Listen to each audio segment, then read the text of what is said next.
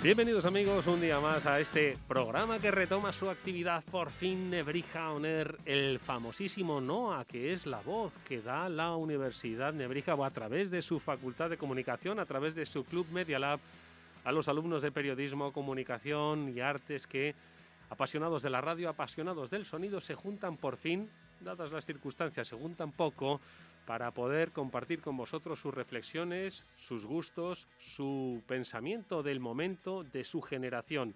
Alumnos de la Facultad de Comunicación y Artes que, capitaneados por Juan Ignacio Fernández Cerruzo, vuelven otra vez a juntarse en este estudio de radio, en los eh, estudios de radio del campus de Princesa, Juan Ignacio, ¿cómo estás? Tu voz ha cambiado. Bienvenido, ¿cómo estás? bueno, mi voz sigue igual, sigue igual. Sigue igual, por supuesto. Ya estamos otra vez en el NOA, el Nebrija Oner. Qué ganas que había, ¿eh? De retomar qué ganas, la radio. Qué ganas y qué bien estar otra vez aquí en el estudio de radio con todos mis compañeros. Y nada, y además con caras nuevas, Eduardo. Caras nuevas de, de alumnos de primero que vienen llenos de ilusión y lo, que lo van a hacer genial. Lo van a hacer genial porque hoy nos van a hablar de, pues eso, las cosas que gustan. Ojo, que vamos a hablar poco de coronavirus. Algo tendremos que hablar, digo yo, ¿no? Poco, bueno, prácticamente nada, sí. En nuestra sección de actualidad, que por supuesto la mantenemos. Pero ¿qué es lo que nos van a contar hoy, Juan? Pues mira, pues tenemos secciones nuevas. De hecho, tenemos una nueva sección a la que no le vamos a poner nombre aún. Una sección nueva que harán Jesús Garrido nuevo chico de la oficina, que estará con, Adrián Cascante. Que viejo chico de la oficina. Efectivamente, que ha dejado la, bata de músico trapero para, pasarse a, nada, una nueva sección que, como te digo, no tiene nombre. Ahora verá. Bueno, mira, por cierto, que se nos ha olvidado una cosa. No tiene nombre, pero nosotros sí que tenemos nombre. Nosotros sí. No solo tenemos nombre, sino que tenemos canción propia. Hombre, de Masiel. De Masiel, pues ahí que va, que se nos había olvidado.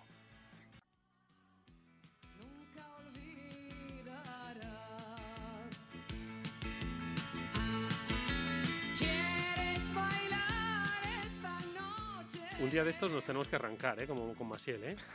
¿La podríamos invitar?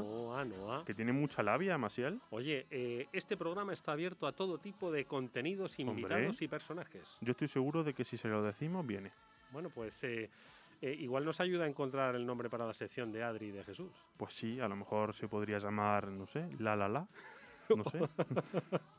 otro un poco más original. Me mira nuestra técnica de sonido con cara de. Valeria Álvarez, que ha cambiado de bando. Madre mía, ¿cuántas veces habrá estado delante del micro? Hoy ayudándonos a que suene este programa de radio aquí en la Universidad de Nebrija. Bueno, vamos a hablar de cosas que ya las definiremos, pero ¿qué más van a traer nuestros, nuestros alumnos? Pues nada, también tendremos actualidad internacional con Irene Manrique, series con Sergio Martínez y Daniel Cantero, corazón y televisión con Mónica Romero y Teresa Caturla, también tendremos a Alejandra Lartitegui, una pieza esencial de este NOA con vida saludable, economía, economía doméstica con Fernando Andrés, actualidad, como ya hemos dicho, con Ernesto García Emanuel Calvo y por último deportes, tanto masculino como femenino, con Sergio Mendoza, Joaquín Aguilar y Sandra García. ¿Qué te parece, Eduardo? Tenemos de todo. Me parece un menú súper completo en el que espero que se hable poco de coronavirus y mucho de disfrutar de la vida. Así que si te pues parece, vamos a ir ya dando paso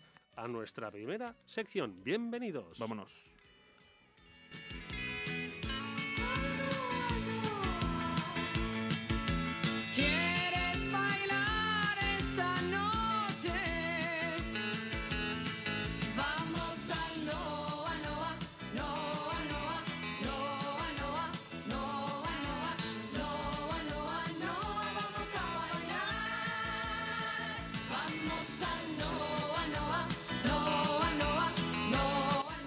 Pues ya se van sentando en esta mesa Adrián Cascante y Jesús Garrido. Como decía antes Juan Ignacio Fernández Cerruzo, es, Jesús eh, es chico nuevo en la oficina, pero Adri Cascante es chico viejo en esta oficina. Adri Cascante, ¿qué tal? Muy, ¿Cómo estás? Iba a decir buenas tardes. Si este, si este programa no tiene tiempo, no tiene tiempo estacional, ¿cómo estás? Y con lo que hacía que no nos veíamos, Eduardo. Madre mía, recuperas el micro que tanto te gusta, pero como decía antes Juan Ignacio, te quitas la bata trapera. Sí, sí, sí, hemos cambiado de sección. Ahora con Jesús vamos con una sección que cambia nombre todas las semanas y la de esta va a ser casi, pero no. Bueno, pues Vamos a escuchar, si te parece, a la voz del chico nuevo en la oficina, ¿no? Jesús Garrido. Jesús, ¿qué tal? ¿Cómo estás? Muy bien, ¿qué tal? Bien, nada, encantado de que nos desveléis, pues eso. ¿Tendrá nombre, Adri, la sección? Como ya te he dicho, el de esta semana va a ser casi, pero no. Y es por un motivo eh, que ahora, ahora pronto entenderéis. Primero quiero empezar que, con el corte que, que os he mandado por ahí para, para explicar un par de cosas. Pues vamos a ponerlo. There are situations in life, and this is one of them, where there must be a winner and.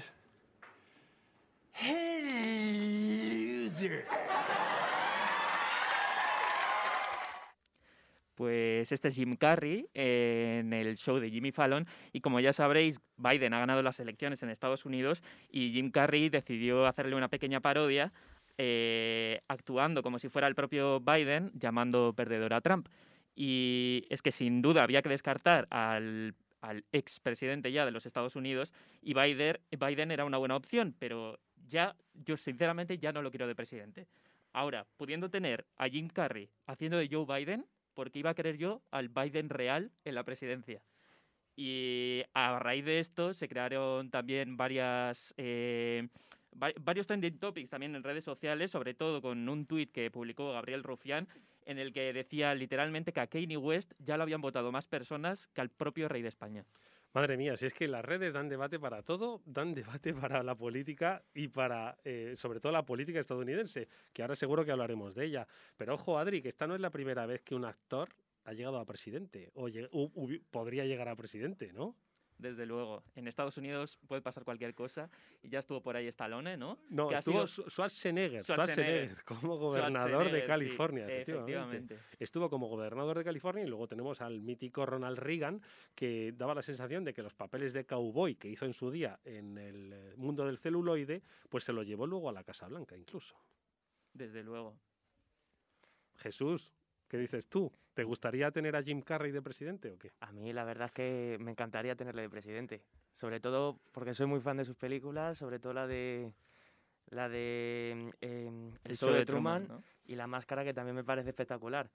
Y además, a ver, yo no soy muy fan de la política, pero prefiero tener a un personaje carismático y que le caiga bien a todo el mundo que a una persona que a lo mejor, quién sabe, en un futuro la va a liar y se va a ir todo y se va a caer todo, va a ser como un, un desplome. Como se suele decir aquello de ten cuidado con lo que sueñas, no sea que se vaya a cumplir. No sé si os acordáis vosotros del chiquilicuatre. Claro, me miraréis como diciendo, ya está con las historias del abuelo, pero es que no vayas a desear que un personaje de ficción nos represente en Eurovisión, que al final nos representa. No Bueno. vayas a desear que Jim Carrey llegue a la presidencia de Estados Unidos, que al final lo llega. Casi que lo hizo mejor que, que las últimas veces España, ¿eh? Pero sí, la Sí. verdad es que sí, no, que- no que- no quedamos nada mal con el chiquilicuatre, ¿eh? Creo que fue el puesto 16 o 15 por ahí. Madre mía. Oye, ¿qué ha pasado con Eurovisión este año? No, no, no, entiendo que no se habrá hecho o se habrá hecho cómo se ha hecho. ¿Qué ha pasado? Eh, yo diría que, que se canceló directamente, ¿no? Directamente, ¿no? No sé, yo es que nunca lo veo. Para, para que ya sé cómo vamos a quedar, entonces. Parece mentira, ¿eh? Con la de con la de compañeros que tienes que son especialistas en Eurovisión. Desde ¿eh? luego. que Sí, son sí, sí. especialistas en Eurovisión. Pero bueno, oye Adri, ¿qué más cosas tenéis para- por aquí para comentar? Creo que Jesús tiene otra noticia por ahí Sí, para comentar. Pues yo he estado este fin de semana comiéndome la cabeza sobre una noticia que era eh, que Dinamarca eh, va a decidir sacrificar a 17 millones de bisones. Y de- Vaya, hombre. esto se debe a que se supone que tienen como em, una especie de virus similar a- al COVID-19.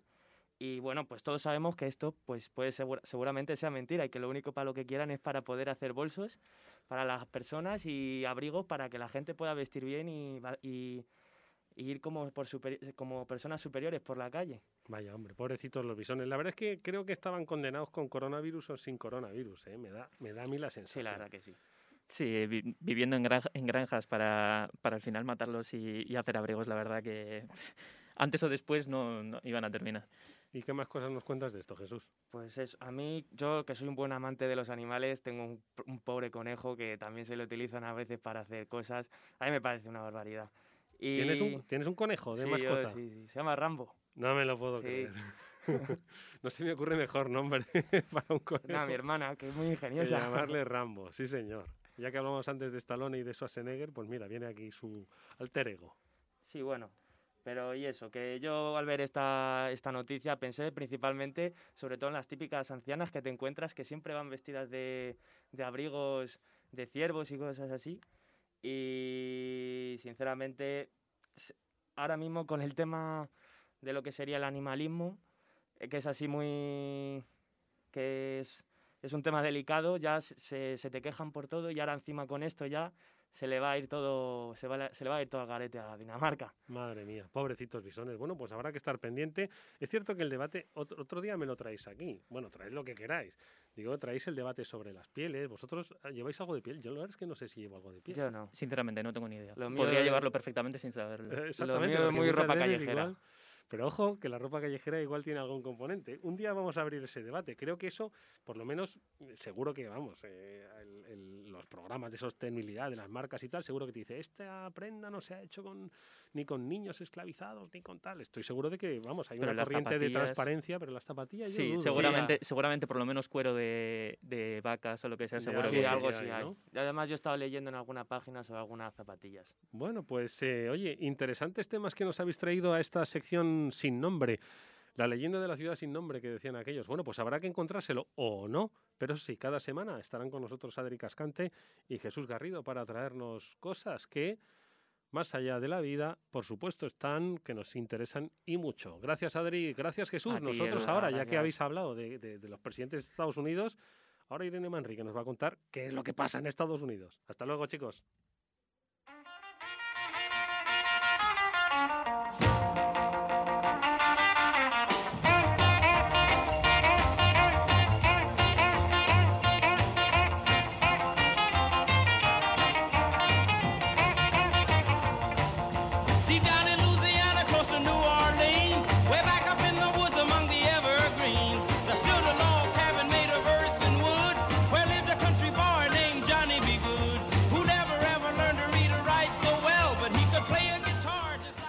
Irene Manrique viene a contarnos la actualidad internacional. El, el acontecimiento del que probablemente todos hemos estado pendientes en la última semana han sido las elecciones americanas, cuyo resultado conocimos el pasado sábado. Joe Biden será el cuatro- 46 presidente de Estados Unidos, convirtiéndose a su vez en el candidato más visitado de la historia del país. Otro hecho histórico es que la senadora Kamala Harris será la primera mujer vicepresidenta. En cuanto a los medios dieron la victoria a los demócratas, las calles de numerosas ciudades como Nueva York, Washington Nueva Orleans se llenaron de música y celebraciones. Este retraso de cuatro días para que vieran la luz los resultados ha sido a causa de la gran participación por correo que han tenido las elecciones. Un ejemplo es el caso de Filadelfia, donde en 2016 se recibieron 200.000 votos por correo, mientras que en 2020 ha sido de hasta 3 millones, lo cual parece haber beneficiado especialmente al Partido Demócrata. Por su parte, el actual presidente Donald Trump es el primero en no ser reelegido en los últimos 28 años y, lo más importante, el primero en no reconocer la victoria de su rival. También de Estados Unidos nos llega la noticia de una vacuna contra el coronavirus con una eficacia del 90% según los resultados preliminares. Su creador se trata de la empresa farmacéutica Pfizer. Por ahora sabemos que requiere dos inyecciones y ser conservada a 80 grados bajo cero. Si se confirmasen estos datos, se piensa que para final de año se podría suministrar la vacuna a 20 millones de personas. Desde la Comisión Europea ya se negocia la compra de 300 millones de dosis. Actualmente existen otras 11 vacuya- vacunas en ensayos clínicos. Otro conflicto internacional importante en este mes ha sido la disputa entre Armenia y Azerbaiyán por la región de Nagorno-Karabaj. Aunque los enfrentamientos ya tienen décadas de antigüedad, se revivaron el pasado 20 de septiembre con una ofensiva terrestre de Azerbaiyán, lo que hizo retroceder las tropas armenias en su primera línea de defensa. Ayer martes, los implicados firmaron, con Rusia como moderador, un alto al fuego. Nagorno-Karabaj queda dividido en dos, el norte para Armenia y el sur para Azerbaiyán. A pesar de ello, la población armenia no ha quedado satisfecha y han organizado protestas en torno a la sede del gobierno a gritos de Pashinyan, que es su primer ministro, llamándole traidor. Donde también hubo elecciones fue hace dos semanas en Bolivia. El país lleva un año gobernado de forma interina por la senadora Yanine Áñez, tras la emisión de Evo Morales por un presunto caso de fraude electoral. El partido del expresidente, más o Movimiento al Socialismo, volvió a ganar las elecciones liderado por Luis Arce. Esto hizo que Evo Morales regresara al país tras 11 meses en el exilio en Argentina. Actualmente se encuentran allí el rey Felipe VI, acompañado por el vicepresidente segundo, Pablo Iglesias. Madre mía, Irene, cómo está la actualidad internacional, ¿no? Oye, me llama mucho la atención, igual que a varias personas, el hecho de que la vacuna tenga que estar a 80 grados bajo cero. ¿Cómo van a hacer eso? Eh, ese es un tema de debate, puesto que en ciertos países que son cálidos a veces es imposible llegar a mantener, sobre todo en países del tercer mundo es imposible mantener estas Claro. temperaturas. Y es que existen diferentes tipos de vacunación. em, el más bajo es este de menos 80 grados, pero existen otros entre 20 y 70 grados, bajo, bajo cero. Pero en general sí tienen que mantenerse en temperaturas muy frías. Madre mía, pues nada, esperaremos a la semana que viene, que seguro que nos trae más noticias sobre actualidad. Pues muchísimas gracias. Muchísimas gracias a ti, Irene, muy interesante todo lo que nos has contado. Ahora pasamos a la sección de series y entretenimiento, que tenemos dos chicos nuevos en la oficina, como decíamos al principio. Ellos son eh, eh, Sergio Martínez y Daniel Cantero.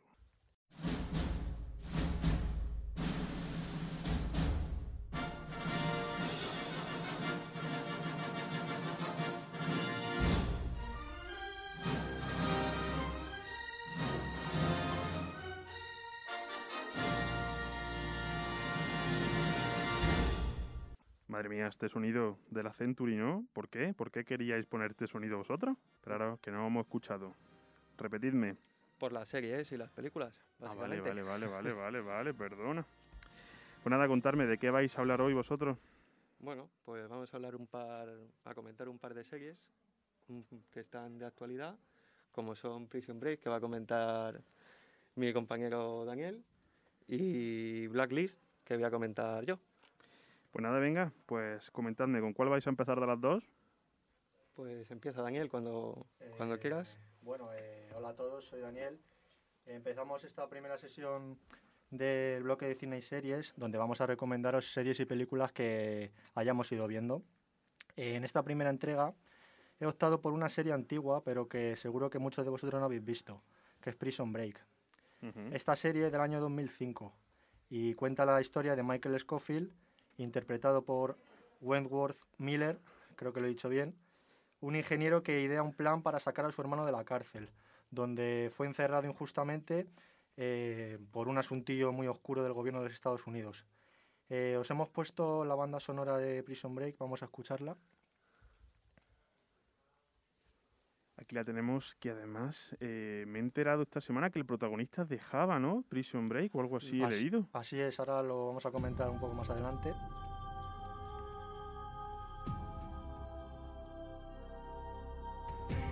Considerada como una de las mejores series de la historia.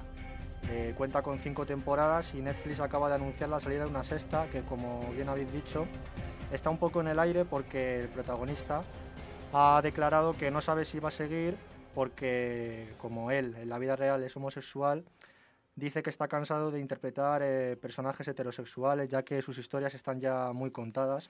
Vaya, ¿y qué opinas tú de esto? Pues bueno, pues me parece que es un gesto revolucionario, ¿no? Porque yo no lo había visto nunca y creo que un poco tiene razón más que nada porque la serie ya está, yo creo que demasiado quemada. Sí, la verdad que tanta temporada ya, quizás, ¿no? Sí, se hace un poco pesado. Hay quien dice que deberían darle ya un cierre, que si no luego pasa Sí. como con The Walking Dead, por ejemplo, que, Sí, que mí- cuántas temporadas llevamos ya, madre Sí, sí. mía. A mí me pasó un poco eso, yo la empecé, yo la empecé a ver Ujú. y después de la segunda, segunda temporada y media eh, se me hizo bola, la verdad. O sea, Cuando se hace cierto. bola ya no hay marcha atrás, la Sí. verdad. Claro, y bueno, pues para añadir eh, que esta serie es considerada pionera en lo llamado binge watching, que genera suspense entre capítulo y capítulo, que eso lo vemos ahora casi en casi todas las series, ¿no? Que ves un capítulo y te dan ganas de ver otro y otro y otro. Y esto sobre todo se ve en, en sus dos primeras temporadas, que por cierto a mí me parecen espectaculares. Y Sergio, creo que si no la has visto deberías darle una oportunidad. no, sí, sí, ya te digo, la he visto y pff, es las dos primeras dos temporadas y media son, son bestiales. Y ahora suena la sintonía de The Blacklist.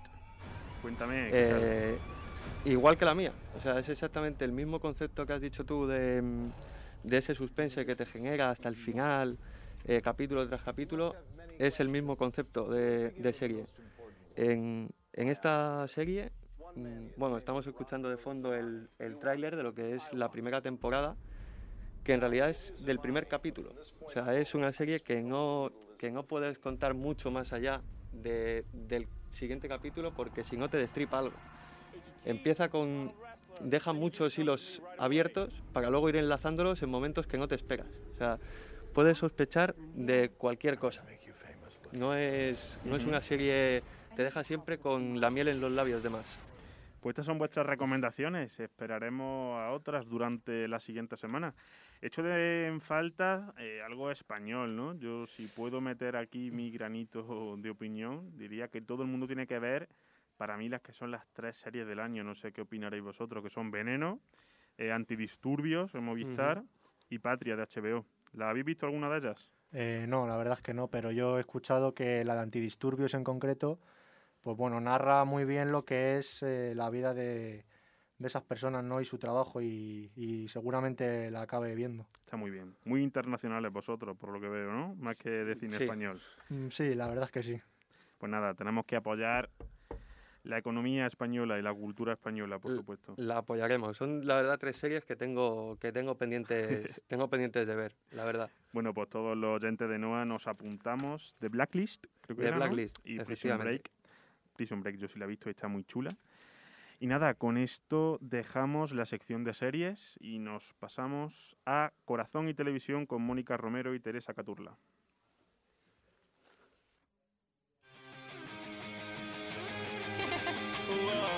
¡Dale, Marmi! ¿Cómo? Ah, sí, sí. Marmi y Aitana, desde los seis años, para el mundo.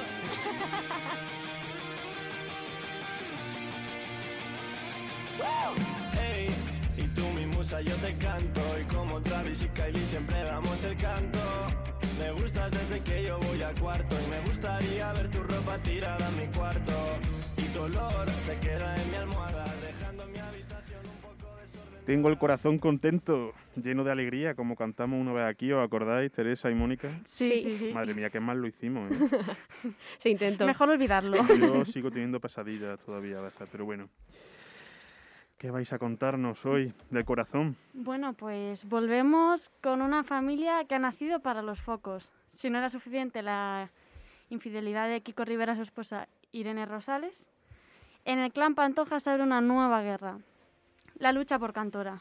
Según cuenta Kiko Rivera en la revista Lecturas, su madre Isabel Pantoja le podría haber engañado para quedarse con la maravillosa finca en Sevilla. Madre mía.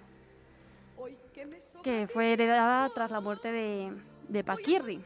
Pero bueno, hay unos trapicheos que no sabemos cómo se resolverán, pero lo llevan a la tele. Según algunos rumores, eh, la nuera de la cantante ha sido la que podría haber incitado a Kiko Rivera a enfrentarse a su madre en los juzgados. Y bueno, yo no sé qué opinas tú, Teresa o Juan Ignacio, pero yo creo que esto me huele a que quieren sacar dinerillo. Totalmente, suele pasar con esta familia. Cada vez que están ahí sin trabajillos en cuanto a música y todo eso, sacan algún trapicheo nuevo. Sí. Como diría Isabel Pantoja, esto es Maravilloso. maravilloso, ¿no? Madre mía. Ay, Dios mío. ¿Cuánto nos da la Pantoja, eh? Y todas sus tramas. Yo, de todos Siempre. modos, ya me cansa un poco. Hasta en la casa fuerte. a- que ahora, mm, no sé si lo estáis viendo. Madre mía, Sí, sí, madre sí. mía. Todo el rato igual. Con la pantoja para arriba, la pantoja para abajo. No se cansan, no se cansan. Sí, porque los problemas no acaban aquí. La guerra entre madre e hijo está salpicando a otros familiares, familiares de- de- del clan Pantoja. Isa Pantoja, más conocida como Chabelita, sufrió un ataque de ansiedad en la Casa Fuerte 2 Ahí al vamos. descubrir lo que ha dicho Kiko Rivera sobre su madre. Isa Pantoja avisó al programa de que no quería saber nada acerca del tema, pero el programa pues hizo caso omiso porque al final les beneficiaba este problema. Y es la primera vez que hemos visto a la hija de la tonadillera llorar en público. Como siempre, eh, aquí esto yo creo que es un negocio que no saben ya cómo sacar, Ese momento fue cómo duro, sacar, fue duro. pero Lo han criticado mucho, ¿eh? Creo que Anabel Pantoja ha tenido un problemilla también con Jorge Javier, Mm. porque criticó mucho que, que le pusieran esas imágenes, bueno, sonidos a su prima. o sea, es cierto que es duro, pero yo creo que una vez más es un montaje. Yo no, no me lo creo. Anda. O sea, tú no, no te creas a la Pantoja ni a todo No. lo que gira en torno a ella. Ya salen demasiado cuando están un poco mal, que ninguno hace bolos, ni eventos, ni nada. Y Pues le han Y renovado justo- contrato, ¿eh? sí, bueno, están Idol Kids. Por dos millones de euros le han renovado el Madre contrato. mía. Ayer salió la noticia. Madre mía. No sé, Oye, ¿y no- habéis visto quién va a presentar las campanadas cambiando un poco de tercio de Radio y Televisión Española?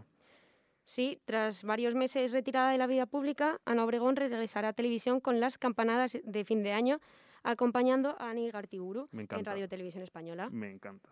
Ana Obregón despedirá desde la Puerta del Sol de Madrid su año más complicado tras afrontar la muerte de su hijo, Alex Lequio, víctima de un cáncer por el cual llevaba luchando varios años. Y Ana Obregón eh, comentó a través de sus redes sociales que le emocionaba despedirse de este año tan difícil eh, para España y para ella, y de esa forma espera poder agradecer el gran apoyo y cariño que ha recibido por todos. Dijo que empezar este 2021 con todos los españoles será un verdadero honor. Yo creo que es un acierto por parte de Televisión Española poner a Ana Obregón. Sí, Yo creo que también, porque lo ha pasado muy mal la pobre. sí, es... Es que es muy duro, ¿eh? Sí. Mm. O sea, no vamos aquí a, a explicar una vez más lo duro que tiene que ser perder a un hijo en tales circunstancias, etcétera. Mm. Pero Ana Obregón se ha convertido un poco en una figura, pues, querida mucho más aún este año. Ya era querida, pero nos posicionamos con ella. Y nada, por repasar un poquito la actualidad televisiva, ¿habéis visto más Singer o no? Sí, alucinante. Georgina Ramos, ¿cómo, se- cómo se apellida? Georgina Gio, Gio. ¿no? Sí, Georgina Gio. Gio. Eh, que ha sido la... eh, El, el león. Me está, me está diciendo aquí mi técnica de sonido que sí, que sí, que Ramos, se está riendo de nosotros. Que es que ¿Es claro? Georgina Gio es el Instagram. Claro, no te lo pierdas. me sonaba a mí. Y ninguno lo acertó, ¿no? No, es que yo pensaba que era la Pedroche, de verdad. ¿eh? Yo también, cuando lo dijeron dije, oye, pues... De hecho, Pues, yo estaba viendo el programa diciendo, pero, pero vamos, a ver, me parece demasiado evidente todos. Porque vamos, yo por lo menos estaba, me lo sé todo. eh, pues Porque yo- el monstruo era Fernando Tejero. Eso está clarísimo. el El pavo real, Pastora Soler. Pastora... Había otra... ¿A quiénes, quiénes dijeron los Javis? Malú- Dijeron Agata Ruiz de la Prada, que era el unicornio. No sé. Pero la cosa es que, vamos, que yo pensaba que me lo sabía todo. Y luego, después, mírala, mírala. Rodríguez, es Georgina, que me lo está enseñando Valeria. Valeria es la nueva técnica de sonido, ¿eh? que la tenemos aquí, que, como ha dicho Eduardo, ha colgado el micrófono para dedicarse a, a a ser técnica de sonido. Y está aquí diciéndonos que no, que es Rodríguez, Georgina Rodríguez, que no se enfade con nosotros.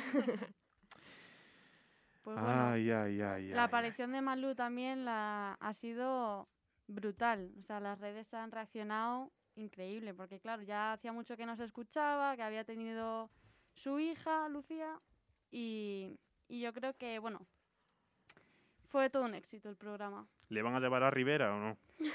Pues eso, eso le dijeron, le dijeron, ¿qué pasa si el si en el próximo en el próximo programa el, el animal que perrea con Arturo Valls es Albert Rivera y se le queda una cara que vaya, ¿Qué creéis? ¿Que puede ser o que no? no Uf, creo. Yo no creo. No lo Pero imagináis a Rivera en ese Creo que programa. había figuras políticas, así que Sí, sí, sí. Hay una pista que es, eh, ha encabezado listas electorales. Uf, no sé, Entonces, no sé, no sé. Mm, Rajoy, no. no le veo yo ahí. Bueno, quién sabe, Rubalcaba falleció tampoco. Entonces, quién sabe, quién sabe. pocos más. Pablo Iglesias tampoco va a ser. No y como no sean ya yo. personajes de hace, porque que hayan, en- bueno, que hayan encabezado listas electorales, bueno, también puede ser Rosa Díaz de UPyD. O sea, también pueden ser personas que a lo mejor no, no sean las que tenemos en mente, ¿no? Puede ser. O Anagrama, por ejemplo, también, de Coalición Canaria. No Ya sé, veremos, ya veremos. A lo veremos. mejor sois vosotras, que Ah, el año pasado tuvisteis ¿quién mucho sabe? éxito con esta sección. quién sabe, quién sabe. Madre mía. Bueno, pues muchísimas gracias a las dos. Ahora os vamos a pasar con nuestra sección de vida saludable con Alejandra Lartitegui. Buenos días y bienvenidos una vez más a este segmento donde vamos a hablar de buenos hábitos alimenticios, sistema inmunológico y deporte. Vamos a hablar de vida saludable. Nuestro organismo está expuesto constantemente a la posible invasión de microorganismos patógenos como virus, bacterias, hongos, etc., que pueden causarnos enfermedades. Gracias a que el cuerpo humano dispone de un sistema inmune altamente sofisticado, podemos hacerle frente. Desde el punto de vista de la nutrición, el buen estado del organismo es decisivo para tener buena salud y la dieta es uno de los principales factores externos que puede afectar a nuestras defensas. Es importante que el aporte de energía sea el correcto, ni por encima ni por debajo de nuestras necesidades. Tanto el aporte excesivo de energía como las dietas de muy bajo valor calórico afectan la capacidad del sistema inmunológico de combatir las infecciones. El día de hoy vamos a hablar eh, un tema especialmente importante para la época en la que estamos. ¿Cómo fortalecer el sistema inmune? ¿Cómo mantener nuestras defensas en buen estado? A continuación vamos a dar unos tips para estar saludables y tener energía en nuestro día a día. Para mantener nuestro sistema inmunológico fuerte, uno de los puntos más importantes para lograrlo es que el régimen alimenticio contenga todos los grupos de la pirámide alimenticia. Hay que pensar en el conjunto y no atribuirle propiedades especiales a unos alimentos u otros. Por lo que nuestra alimentación debe componerse de hierbas naturales y especias como ajo, cebolla, quión, orégano y cúrcuma. Consumir alimentos ricos en vitamina A y betacarotenos, camote, zapallo, zanahoria, papaya, etc. Alimentos con vitamina C, cítricos, naranja, mandarina, fresas, arándanos, pimientos, brócoli, kiwi. El zinc también es la clave para nuestro sistema de defensas. Lo podemos encontrar en semillas de calabaza, las puedes incluir en tu avena o ensaladas, frutos secos y menestras. Pasar al menos 30 minutos al sol cada día con ropa clara o descubierto para producir vitamina D. En el caso de que no puedas hacerlo, debes evaluar la toma de un suplemento según tus requerimientos por edad y sexo. Consume alimentos ricos en fibra, un componente muy importante que interviene en la función del sistema inmunitario, promoviendo el crecimiento de tu flora bacteriana. Puedes elegir alimentos con probióticos, es decir, bacterias con diversos efectos benéficos sobre el sistema inmune. Los encuentras en algunos yogures, por ejemplo. Y por último, evita el alcohol, el azúcar y la comida procesada, como empacados, comida rápida, frituras, etc. Por último, y no menos importante, me gustaría mencionar unos consejos que también puede que sirvan de ayuda. Lavarse las manos de forma adecuada y frecuente, hacer actividad física moderada, procurar tener un sueño reparador, manejar el estrés para evitar bajar las defensas, evitar los lugares muy concurridos, no consumir azúcar, comida procesada y o rápida, ni grasas trans. Muy importante el tema de las grasas trans, súper perjudiciales para la salud. Y por último, bueno, consumir diariamente frutas y verduras. Espero que estos consejos te sean de ayuda y no olvides mantener la calma en medio de circunstancias estresantes, debido a que el estrés es un factor determinante que afecta la capacidad de nuestro sistema inmunológico. Hasta luego y nos vemos la próxima semana en esta sección de vida saludable.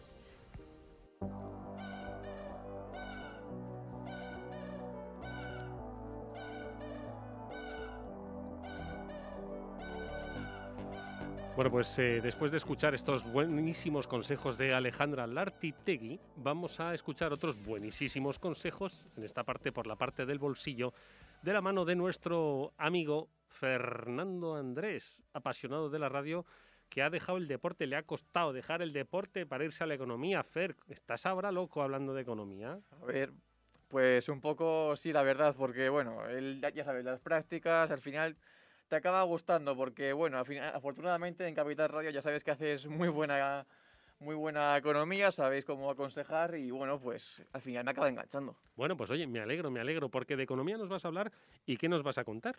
Bueno, pues vamos a hablar del reparto de comida a domicilio, porque por suerte la pandemia no ha pillado desprevenidos a todo el sector de la hostelería. La aparición unos años antes del llamado delivery ha salvado a algunos hosteleros de la total ruina económica de su restaurante. Por poner un poco más de actualidad al asunto, Burger King Reino Unido emitió un comunicado muy poco usual el pasado 2 de noviembre en el que animaba a los británicos a realizar pedidos a domicilio a sus máximos rivales en el sector de la comida rápida como McDonald's. De hecho, el comunicado se titula Haced pedidos a McDonald's. El motivo es obvio, evitar que tengan que despedir a sus empleados. Tal es la gravedad de la situación económica que dos históricas compañías que se han estado peleando a cara de perro por ser los líderes en el sector han tenido que sellar la paz momentánea para evitar el desastre. En Reino Unido, los, todos los bares, pubs y restaurantes están cerrados, por lo que la única forma de conseguir beneficios es a través del reparto de comida a domicilio. El año pasado, según el estudio gastronómetro realizado por Justit, el mercado de la comida a domicilio ya había vivido un aumento del 23% con respecto a 2018, es decir, unos 740 millones de euros más. Y en 2020, a pesar de la pandemia, el mercado sigue en aumento. Las empresas que ya disponían de servicio delivery aumentaron los repartos entre un 40 y un 50%, pero es normal, durante el confinamiento solo se podía pedir comida a domicilio. Por ello, ha ascendido en un 200% el, el número de altas de negocios en este servicio. Sara Serantes, fundadora de Freshpress, una empresa de reparto de comida a domicilio, habló en una entrevista en Capital Radio sobre cómo ha afectado la situación de la pandemia al sector y cómo podrá afectar de cara al futuro. espectaculares. eh, los agregadores han, han- han creado una demanda eh, enorme. Eh, en los próximos años, sin duda, el, el delivery tendrá una presencia infinitamente mayor. El tema de la crisis sanitaria, obviamente, con la reducción de, de- de posibilidad, la reducción eh, por parte de las personas de movilidad y de, y de cierre de, de establecimientos de restauración, obviamente beneficia a este tipo de restaurantes o de sector, más que nada porque eh, al final eh, las personas pues no, no nos gusta eh, privarnos del, del capricho, ¿no? De, Hmm. de salir a cenar. Su empresa el año pasado facturó 4 millones de euros y este año prevé que puedan superar los 4,8 millones. Vamos a seguir aportando datos muy interesantes. Bien, resulta que las visitas a Justit han aumentado por la mañana un 65% y por la tarde un 48%, según otro estudio del barómetro de tendencias de la restauración. Un 23% de los españoles asegura que ha incrementado el consumo de comida a domicilio durante el confinamiento. Datos bastante significativos. Pero como bien sabréis, anteayer la empresa Schiffer anunció que su vacuna era un 90% eficaz, algo que por cierto supuso con un 8% la mayor subida en el IBEX 35 en la última década. Quizás se esté empezando a ver algo de luz al final del túnel y entonces al pensar un poco en la posible vuelta a la total normalidad llega la gran incertidumbre sobre qué podría pasar. O la gente se acostumbra a la comodidad del delivery y el enorme ascenso del sector. Llega para quedarse o por el contrario, la gente sale a la calle para disfrutar con muchas menos preocupaciones y con más libertad, prefiriendo así comer en el restaurante, lo que supondría un importante descenso en las ganancias del sector.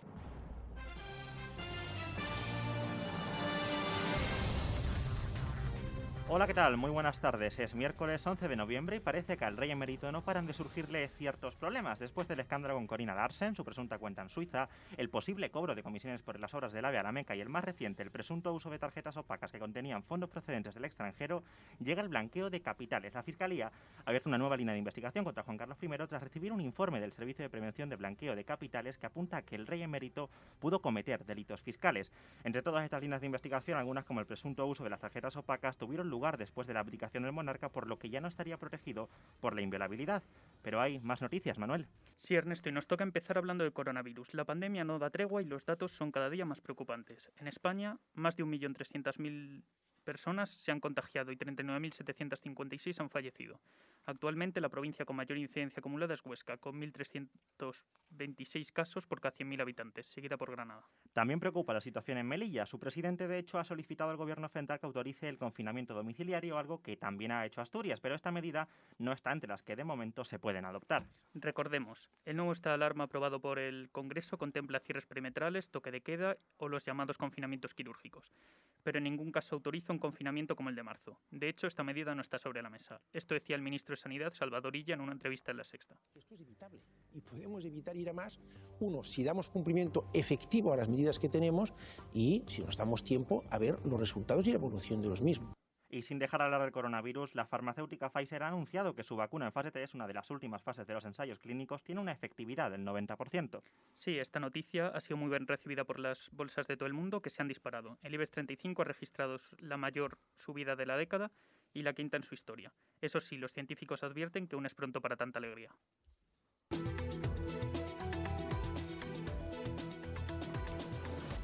El caso Dina vuelve a ser noticia. La Fiscalía del Supremo ha pedido al alto tribunal que devuelva la investigación sobre el robo del móvil de la exasesora de Pablo Iglesias, Dina Busselham, al juez de la Audiencia Nacional, Manuel García Castellón, para que siga investigando. No lo tienen claro los fiscales, aunque sí que ven indicios de que Iglesias pudo cometer dos de los tres delitos que le atribuye el juez, descubrimiento y revelación de secretos.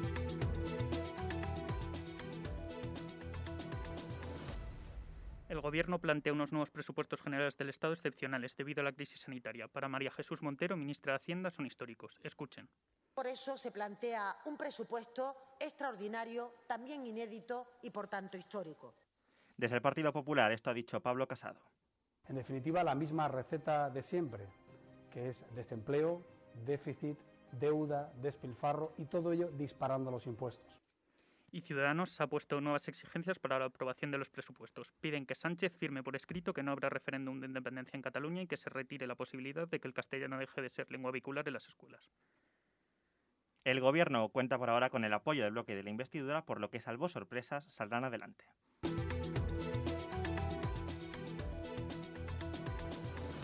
Las leyes de educación siempre son polémicas y la nueva, bautizada como Ley CELA, no iba a ser menos. Esta nueva ley asciende a las lenguas oficiales como el catalán a posibles lenguas vehiculares, aunque dice que se tiene que garantizar el derecho a la enseñanza en castellano. La oposición amenaza con ir a los tribunales. Inés Arrimadas, de Ciudadanos. Nosotros no nos vamos a quedar callados. Lo vamos a denunciar ante el Tribunal Constitucional, ante el Defensor del Pueblo, ante la Alta Inspección Educativa y ante Europa.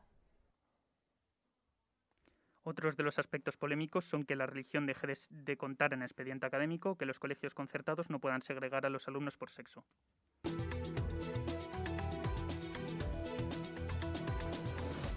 Y seguimos hablando de leyes. El Ministerio de Igualdad ha dado un paso adelante y ha abierto una consulta pública para su proyecto de ley para la igualdad plena y efectiva de las personas trans. Una ley que no ha sentado bien a algunos colectivos feministas porque dicen que la ley borra a las mujeres y que no garantiza los derechos de las personas trans, aunque la Federación de Plataformas Trans la aplaude. Hay varios puntos polémicos.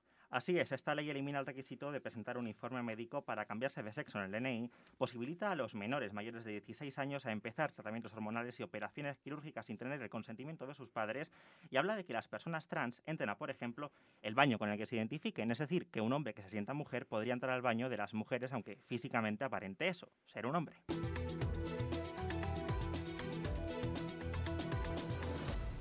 La Audiencia Madrid eh, archiva la causa contra el delegado del Gobierno en Madrid por permitir la manifestación con motivo del Día de la Mujer del 8 de marzo. Franco fue denunciado por una supuesta prevaricación administrativa al no prohibir la manifestación por riesgo del coronavirus.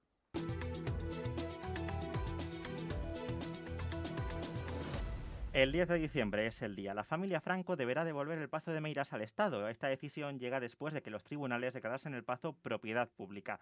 La devolución ocurrirá 82 años y 5 días después de que fuera entregado al dictador.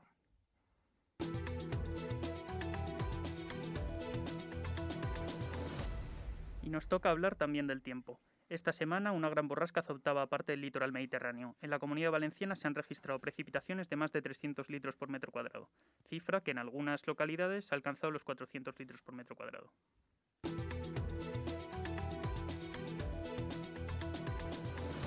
Bruselas pone a España en el punto de mira. Vigilará de cerca el nuevo Comité de la Verdad creado por el Gobierno para vigilar la desinformación y las noticias falsas. Dicen desde Europa que es un comité muy deficiente y que no cuenta con el amparo de las iniciativas de la Unión Europea. Aunque desde el Gobierno no paran de repetirlo. Aseguran que lo han creado siguiendo directrices comunitarias. Las asociaciones de prensa y las plataformas defensoras de la libertad de expresión han mostrado su rechazo en esta iniciativa.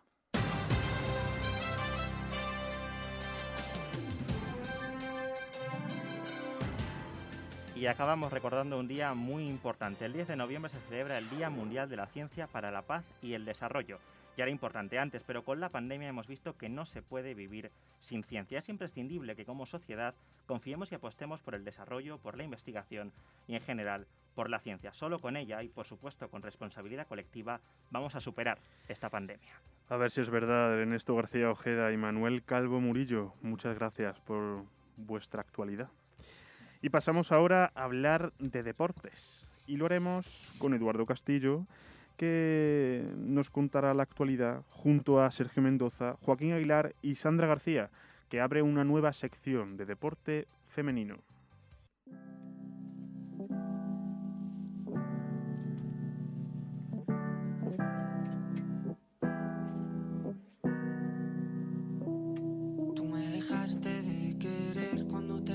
Necesitaba cuando más falta hacía.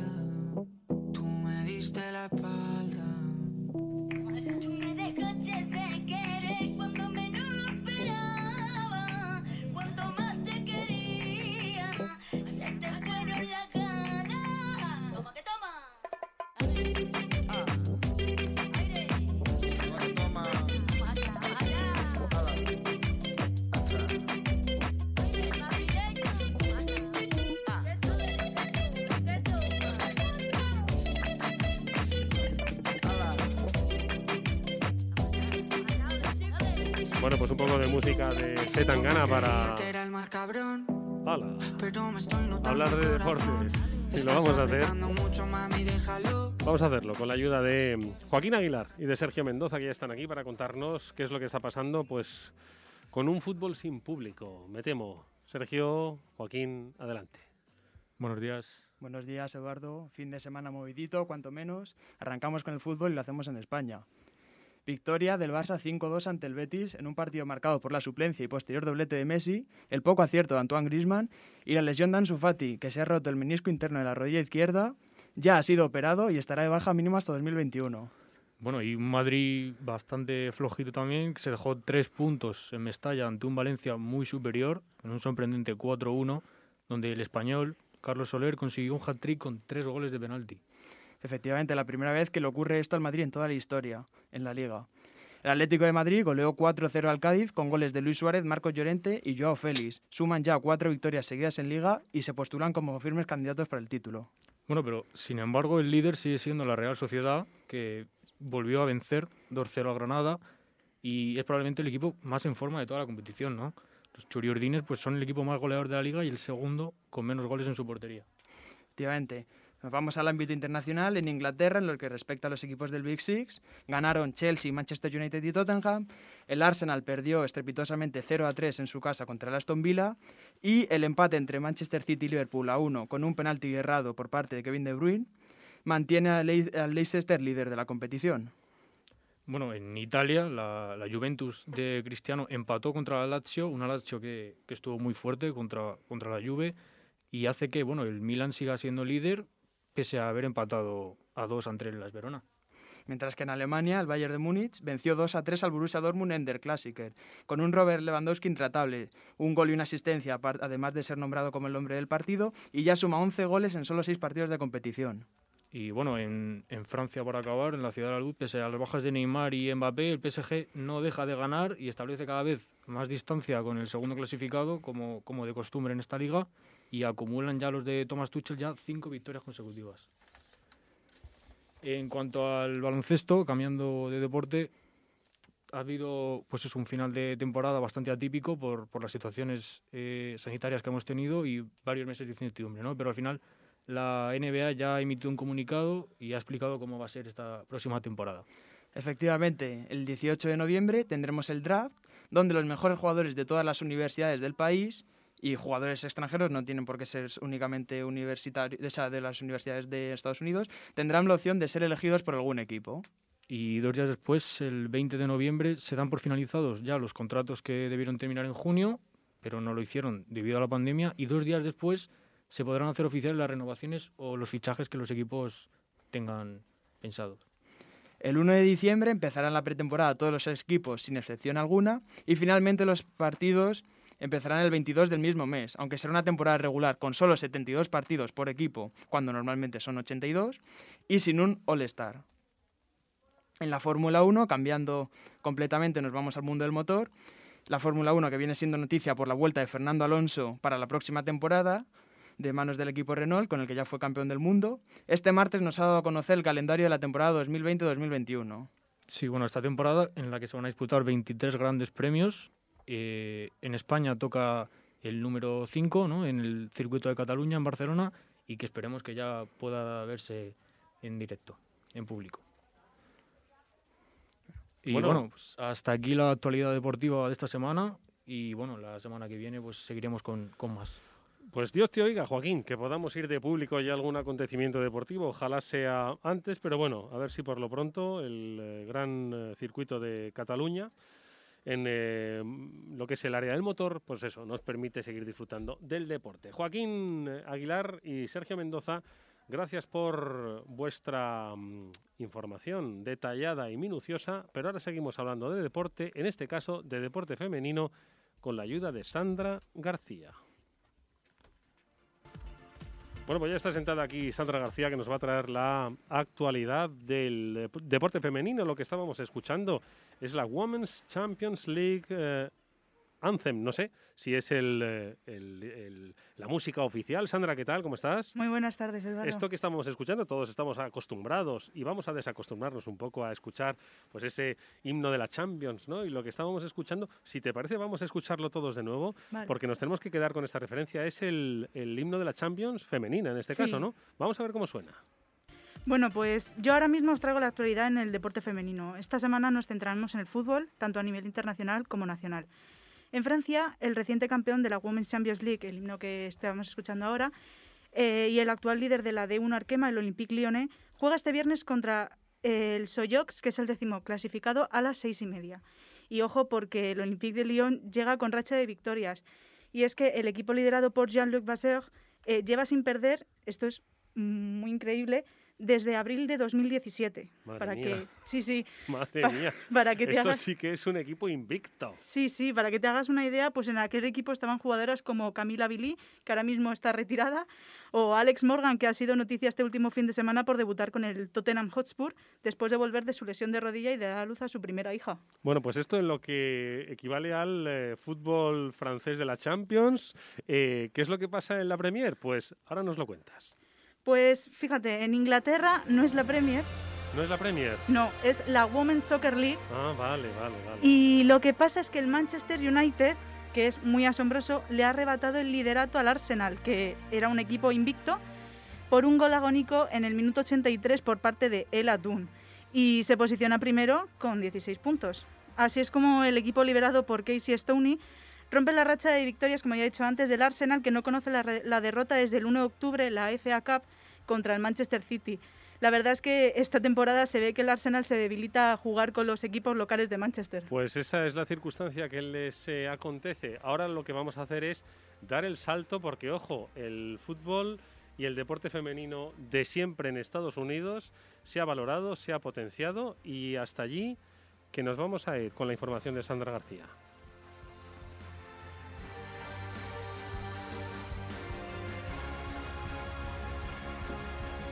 Bueno, pues ahora cruzamos el charco, nos movemos a Estados Unidos, donde todavía no ha empezado su temporada, pero tenemos sorprendentes noticias como el traspaso de la jugadora española Verónica Boquete de Utah Royals al AC Milan, el traspaso de Crystal Dunn internacional con Estados Unidos al Portland Thorns y las cesiones de algunas jugadoras internacionales estadounidenses como Tobin Heath o Kristen Press a equipos europeos, como el Manchester United.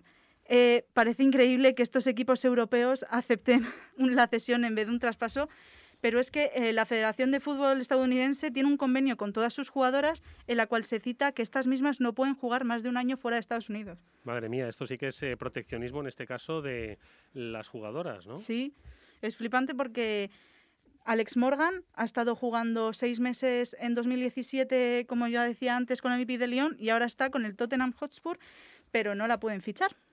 Está cedida. Oye, pues eh, la verdad es que es apasionante todo lo que ocurre en las diferentes ligas femeninas a lo largo del planeta, pero nos venimos un poquito más cerca a la nuestra, ¿te parece, Sandra? Venga, Pues, pues, venga, vamos a, vamos a ambientarla, a ver si soy capaz de ambientarla.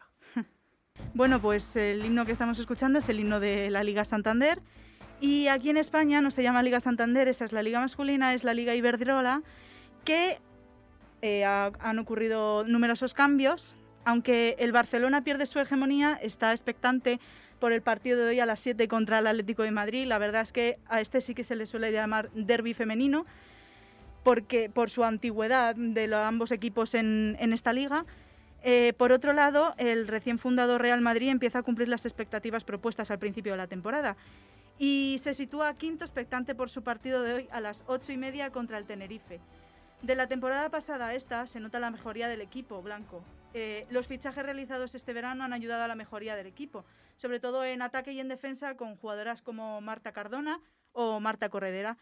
Y bueno, el equipo, de, el equipo revelación de la pasada temporada, el Deportivo de La Coruña, no pasa por su mejor momento y es que lleva cero puntos, es decir, va último. Y es que parece que la salida de su portera, más conocida como Misa Rodríguez, al Real Madrid les ha afectado muchísimo. Bueno, pues aquí está, la verdad es que más movido que el marca. Oye, la prensa, que yo la leo poco, hay que decir, la prensa deportiva, ¿le dedica tanto espacio como le has dedicado tú, Sandra?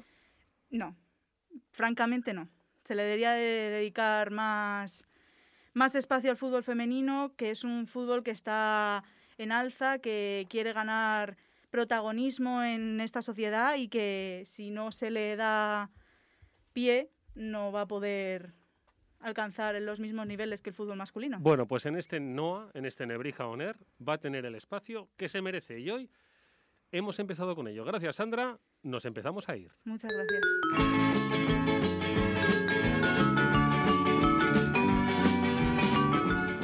Bueno, Juan, vaya programa completo, vaya reestreno, ¿eh? ¿Qué te parece? macho? Vaya programa completo y qué bien hablan los chicos nuevos, por favor. Los chicos nuevos de la oficina suenan muy bien. Madre ¿eh? mía, y sobre todo, madre mía, Sandra al final aquí, ella sola, frente al micrófono, mía, con la lo que sección que se ha marcado.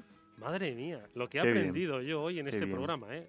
Me rejuvenece, Juan. y eso con un piloto, ¿eh? Que, que ya empezamos la semana que viene con los oficiales, por Ya así decirlo. el primero. Bueno, pues para este piloto, ¿quién ha estado? Pues Juan Ignacio Fernández Cerruzo en esa maravillosa voz y luego Jesús Garrido, Adri Cascante, Irene Manrique, Sergio Martínez, Daniel Cantero, Mónica Romero, Teresa Caturla, Alejandra Lartitegui, Fernando Andrés, Ernesto García Manuel Calvo con su actualidad, Sergio Mendoza y Joaquín Aguilar con el deporte general. Y cerrando esta interesantísima sección, Sandra García con Deporte en Femenino. Valeria Álvarez estuvo, como siempre, gestionando eh, técnicamente este programa. Y nosotros, pues como dice Juan Ignacio, volveremos con el NOA número uno y el 2 y el 3. Y Eduardo Castillo, que no se te olvide. Adiós amigos, disfrutad, sed felices, adiós.